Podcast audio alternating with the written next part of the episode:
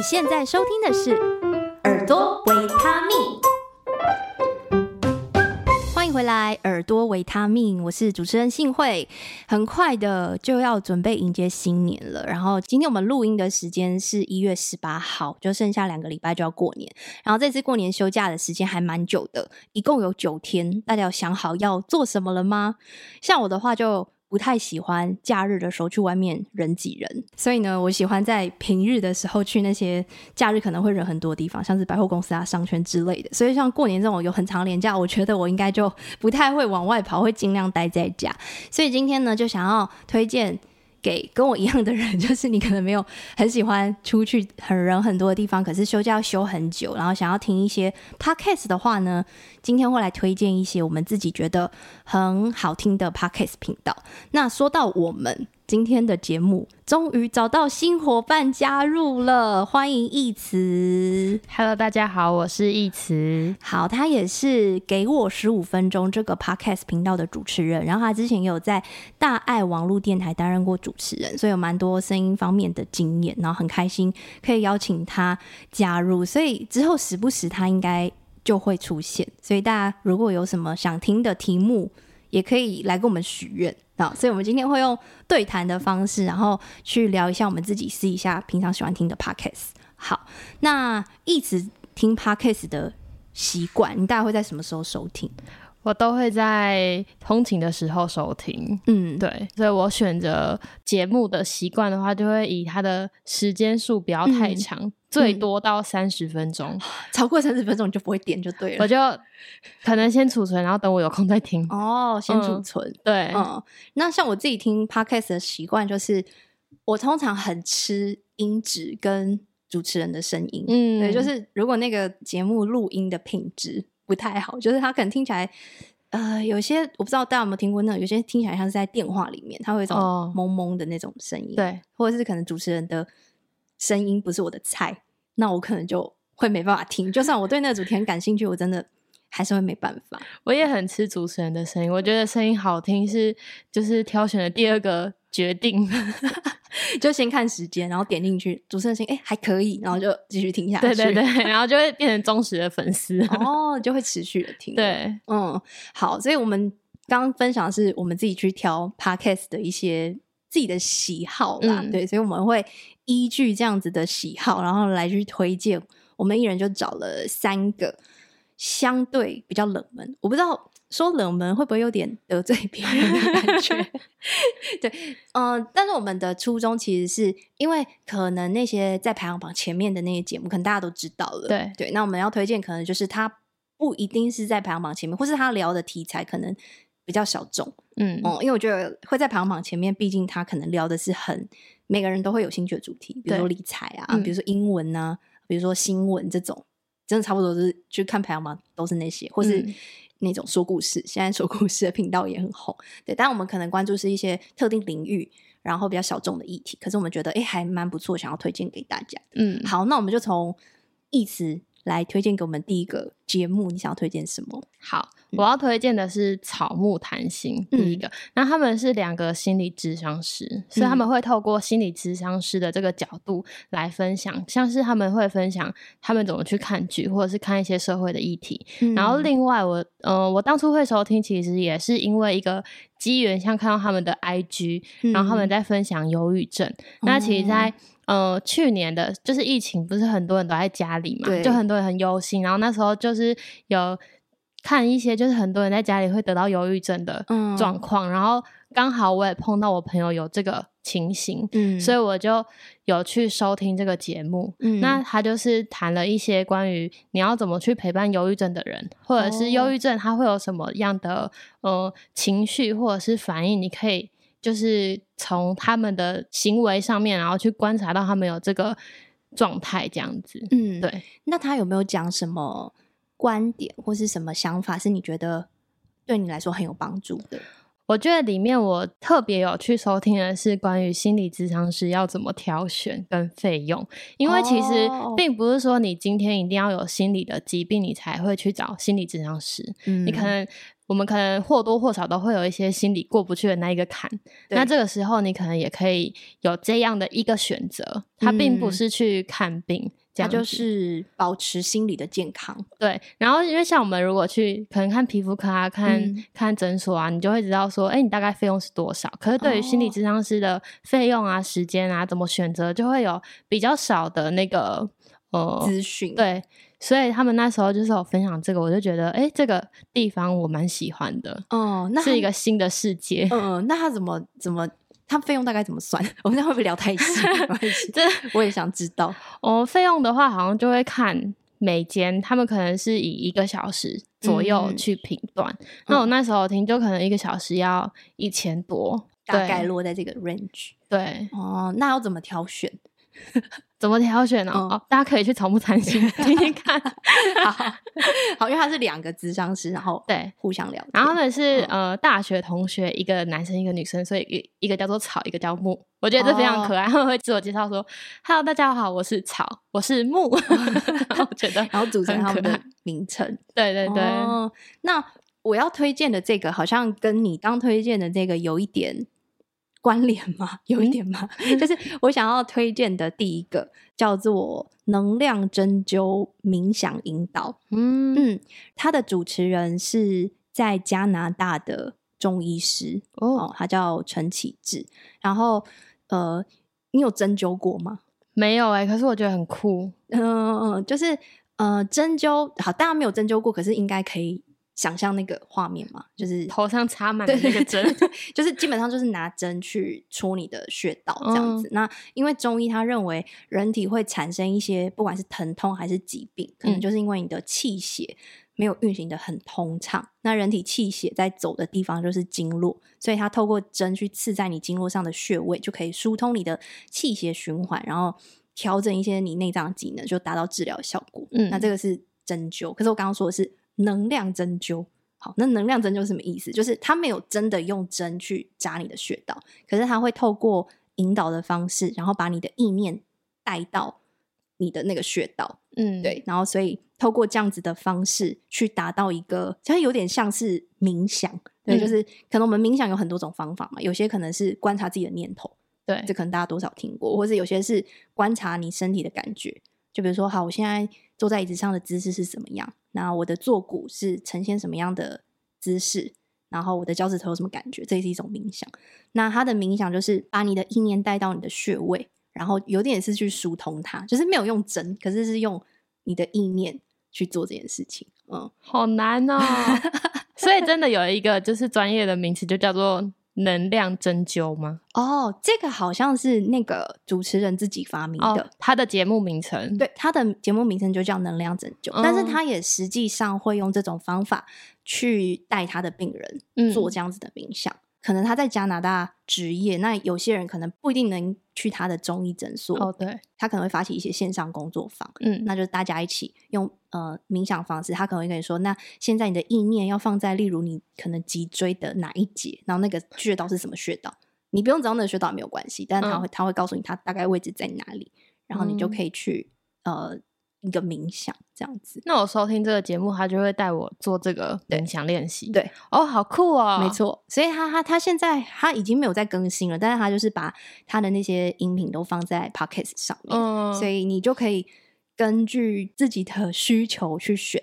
比如说，他有什么眼睛保养，就、嗯、你今天觉得眼睛很累，那你可能可以选一个哦。眼睛方面的冥想，然后比如说他有什么工作间的放松，比如说我只有五分钟，他可能那种很短，就五分钟，或是吃饭前的冥想，然后或是早晨的冥想，然后我很喜欢一个叫做对自己温柔的冥想啊，对，就是他要告诉你，他有点像是引导你去接纳自己，然后可能他还会告诉你去做一些姿势，让你感觉到自己是被拥抱的。哦，对，然后有时候我睡前的时候会听。就是会听一下，然后就是自己放松一下，准备要睡觉。我觉得就挺好的，就是比在那边滑手机还好。哦，对耶，对。我觉得如果讲到就是要让自己放松，我还有推荐一个 podcast 叫做《宇宙小姐》。嗯。哦，这个我知道。呃，我当初会接触到他的 podcast 是因为他的节目就是有谈到内在小孩。这几年就是有想要去认识自己的内在小孩，嗯，然后听。那我里面还有最喜欢有一集是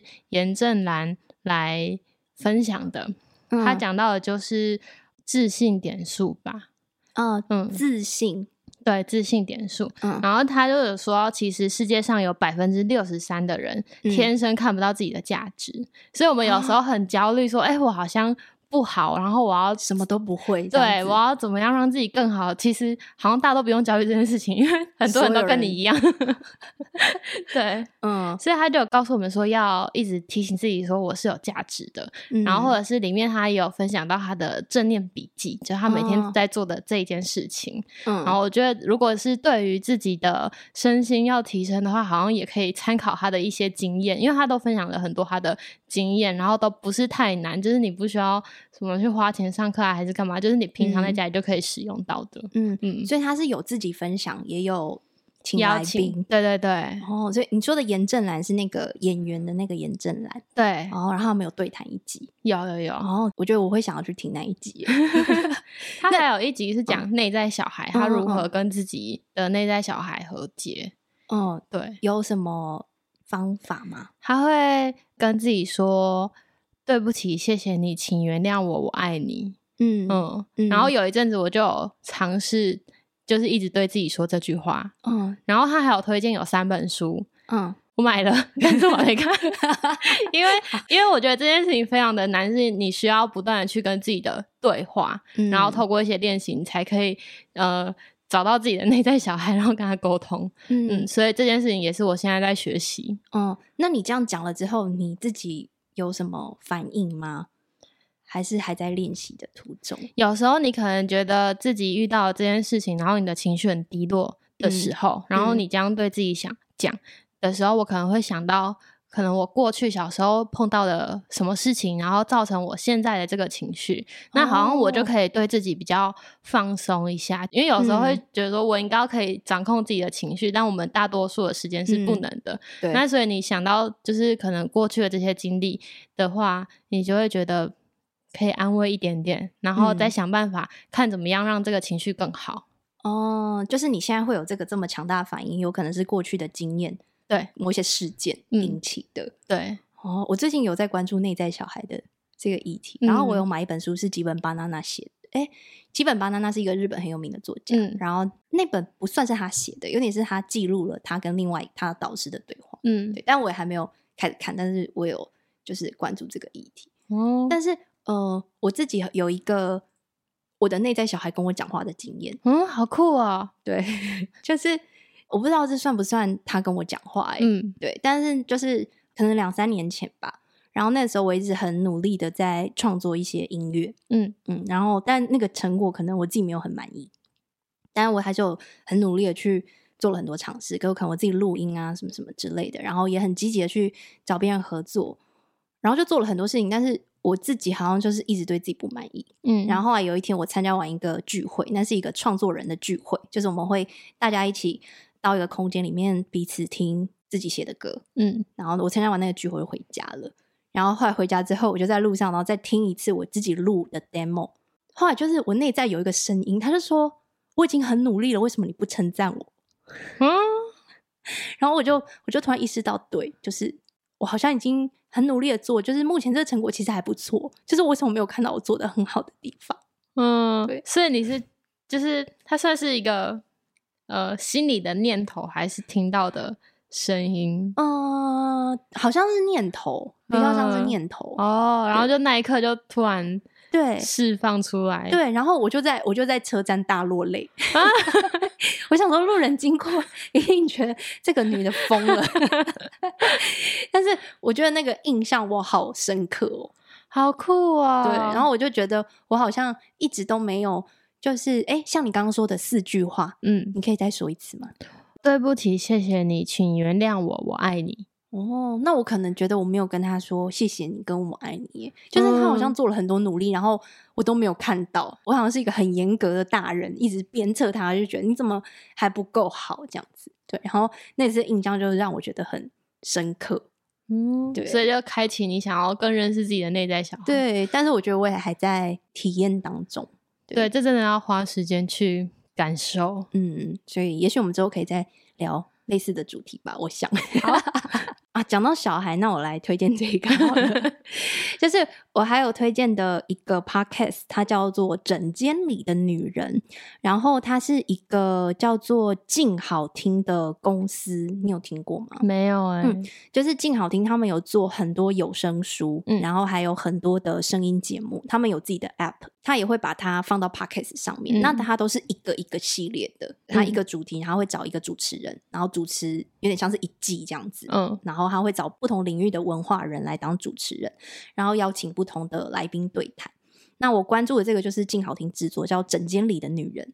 然后他的主持人是最近刚当选台中中二选区立委的林静怡。嗯嗯，然后她原本是一个妇产科医生，然后所以她在这个《枕间里的女人》这个 podcast 节目，她找来了各式各样的女人。我觉得女生会面临到人生最大的。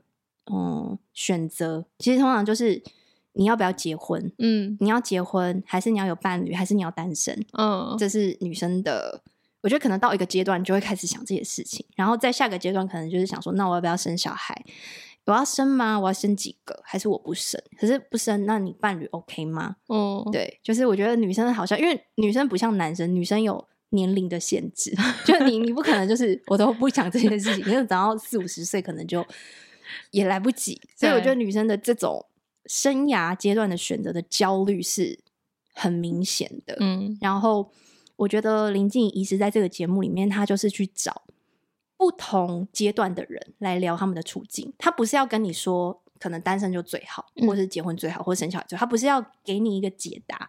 比如说，她要找那个鸡排妹郑家纯，她可能有点争议。可是他其实蛮勇于做自己的，嗯，那他可能就会找他聊一下身体议题方面的。那他有找范云，也是另外一个立法委员，那他是单身嘛？嗯、那他聊聊，呃，身为女性的长辈，然后单身，他是过着怎么样的生活？对，那他有找那个吴小乐，吴小乐是之前公视有一部影集叫做《你的孩子不是你的孩子》，嗯，你有听过吗？有，嗯嗯嗯，就是他是那个书的作者，嗯，吴小乐他是有伴侣。他是有另一半，可是他没有小孩，嗯，所以他在聊说，那为什么他会做这个选择？他现在状态怎么样？那他也有找另外一个作家叫做杨雅琴，他呃原本有出了一本书叫做《白吻巴黎》，嗯，就是他去巴黎亲了一百个男生，然后就出了一本书，哦、对，所以他的形象很叛逆，对不对？就是可能说的没有那么好听，可能有点放荡，嗯，给我们这种感觉。可是他现在是三个小孩的妈妈，嗯，对，然后所以就在聊说，哎，怎么会？从一个白吻巴黎的女生，然后又是做了决定要生小孩，就生三个，对，所以他就会找不同阶段的女生来聊他们的事情，就他们做了这些选择，他们现在过怎么样？嗯，他们要给你一个答案，但是就是把这些经历跟你分享，所以我就觉得听了还蛮过瘾的，因为我们的人生就是你只能做一个选择，对不对？对，你不可能既单身又结婚，对啊，那所以就好像是，哎，我们看一下那个平行宇宙的自己。哦，如果是那样的话会怎么样？然后想象一下，或许对你自己的人生选择会有一点帮助吧。我想，哦，这好像蛮适合我现在收听。哦、你现在是卡在哪一关？没有、啊，你现在还年轻呢，先准备一下未来。对，对，但是可能渐渐的，你现在可能还没有那么急迫，嗯、可是可能渐渐的就。开始会面临某一些议题了。对对对，尤其最近很多朋友在结婚。哦哦、你已经到了这个年纪了吗？你不是还很小吗？没有，已经快了。哦，那嗯，那你那你可能可以听一下。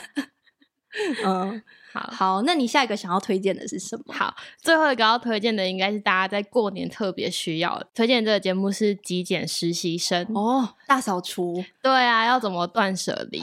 那我觉得这个呃，主持人 Dam 他非常的有，嗯、呃，应该说他非常的以身作则吧，因为他说他过去二十几年的生活，嗯、他的床都不是。空的，oh. 他的床上会有一堆衣服，然后晚上再把它拿到椅子上，嗯、然后早上再从椅子上拿到床上，嗯、然后地上也都是可能会有什么袋子啊，嗯、或者是要洗的衣服啊，桌上也是很多书籍跟文具这样子。嗯、所以当他在二零一八年看到了山下英子断舍离的书之后，他决定要来做这件事情，但是他的家人都觉得啊，你可能。做一下而已。哦、对，认为它持续不下去。对对对，然后殊不知他就维持到现在，所以他就跟大家分享他是怎么透过断舍离，除了他的环境上有改变之外，他、嗯、的心灵也有改变。哦，对，嗯，可能我们听到断舍离，很多人都会想到说这个。呃，房间空荡荡的，或者是什么都没有，嗯嗯、但它其实就是呃，除了你对于这个环境的整理之外，你可能对于你的物品，你会更珍惜它，嗯，或者是你对于你的情绪，因为我们可能这个东西不敢丢，就是因为这可能是谁送我的，然后还是、嗯、呃，我跟他之间有经历了什么，就可能这水壶跟我很久这样子，嗯，对。但是你今天如果把它呃，它真的没有再用到，然后你把它断舍离掉的话，其实也是对于你这个。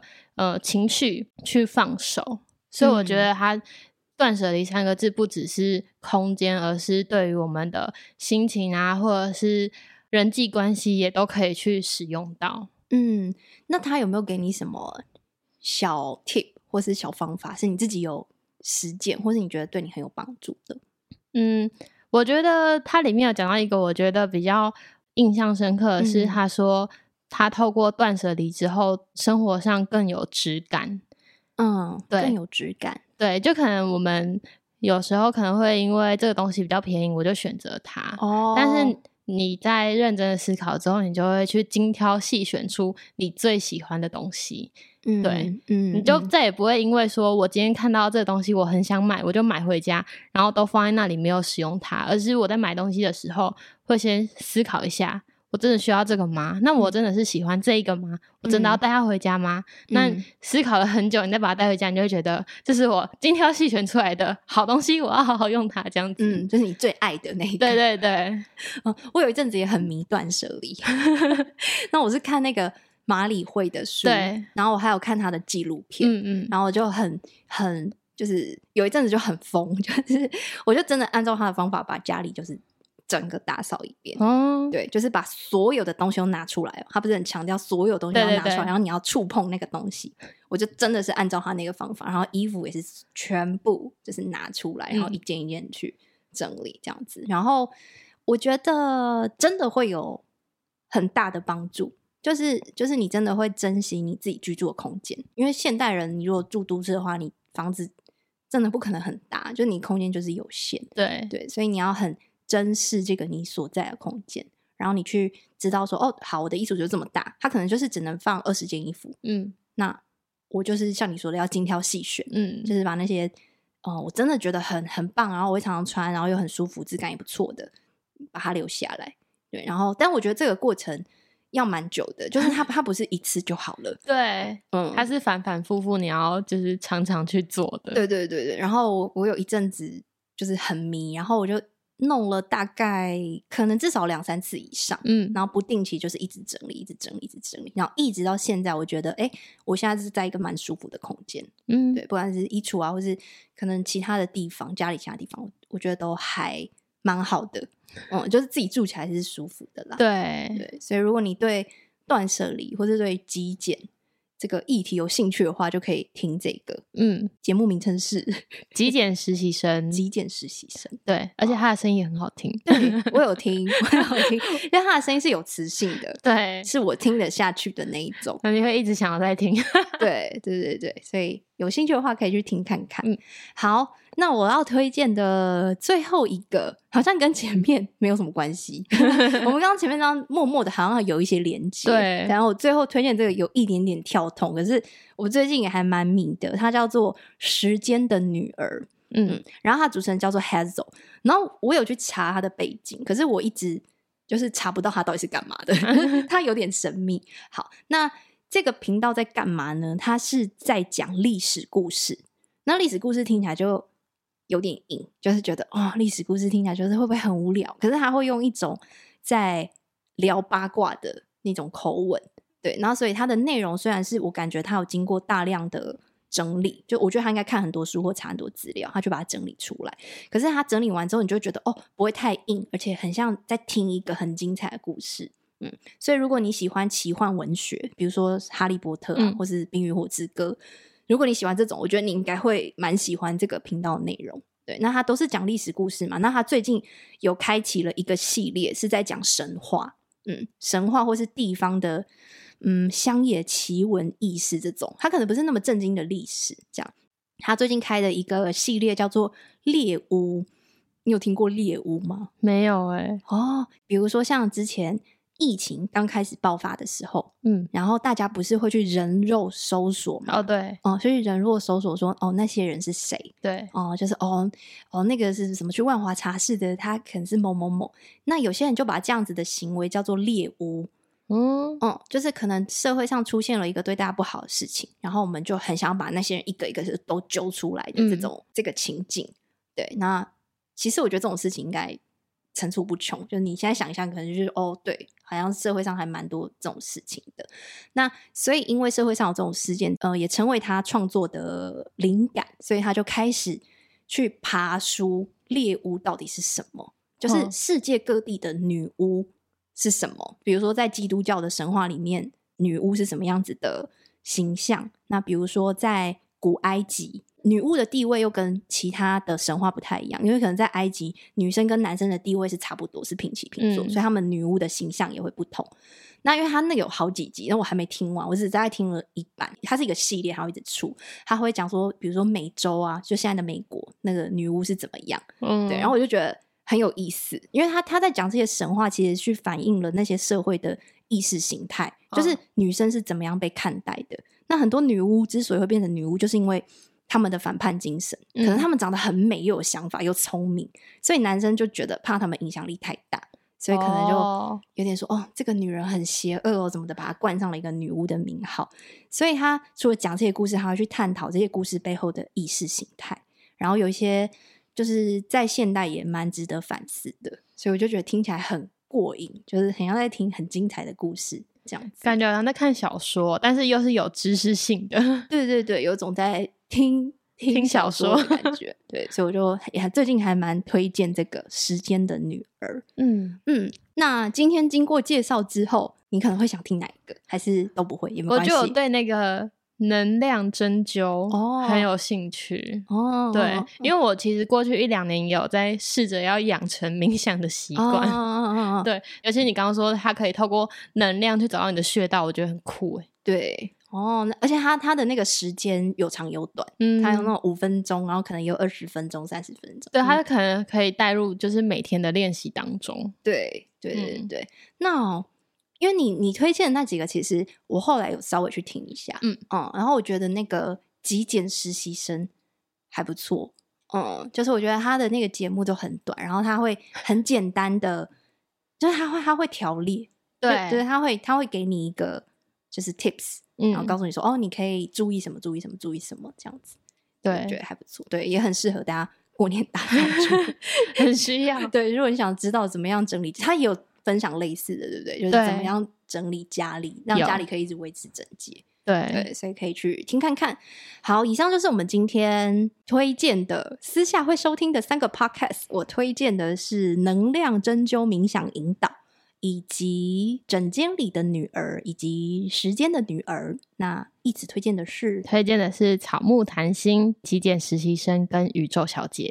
嗯，好，那今天非常谢谢意思加入我们的节目。然后，如果你对这样子的，嗯，算是一种新形态尝试，嗯，然后如果你们有想听的主题，或是有什么心得想法，都可以回馈我们，跟我们说。那我们就下次再见喽，拜拜，拜拜。如果你喜欢这样的节目内容，欢迎你在 Apple Podcast 留下五星评论，并且分享给你的亲朋好友。行有余力的话，你可以在节目资讯栏找到小额赞助的连结，以实际的支持给予节目制作的动力。习惯使用 FB 的朋友，欢迎追踪粉专一名靠声音吃饭的女子，上头会有公开活动行程以及节目更新资讯。喜欢 IG 的朋友可以搜寻 M I S S 点 H S I N H U I Miss 信会，这里会有更私密一点的生活分享。也欢迎私讯给我你对节目的想法还有心得，请持续锁定耳朵维他命。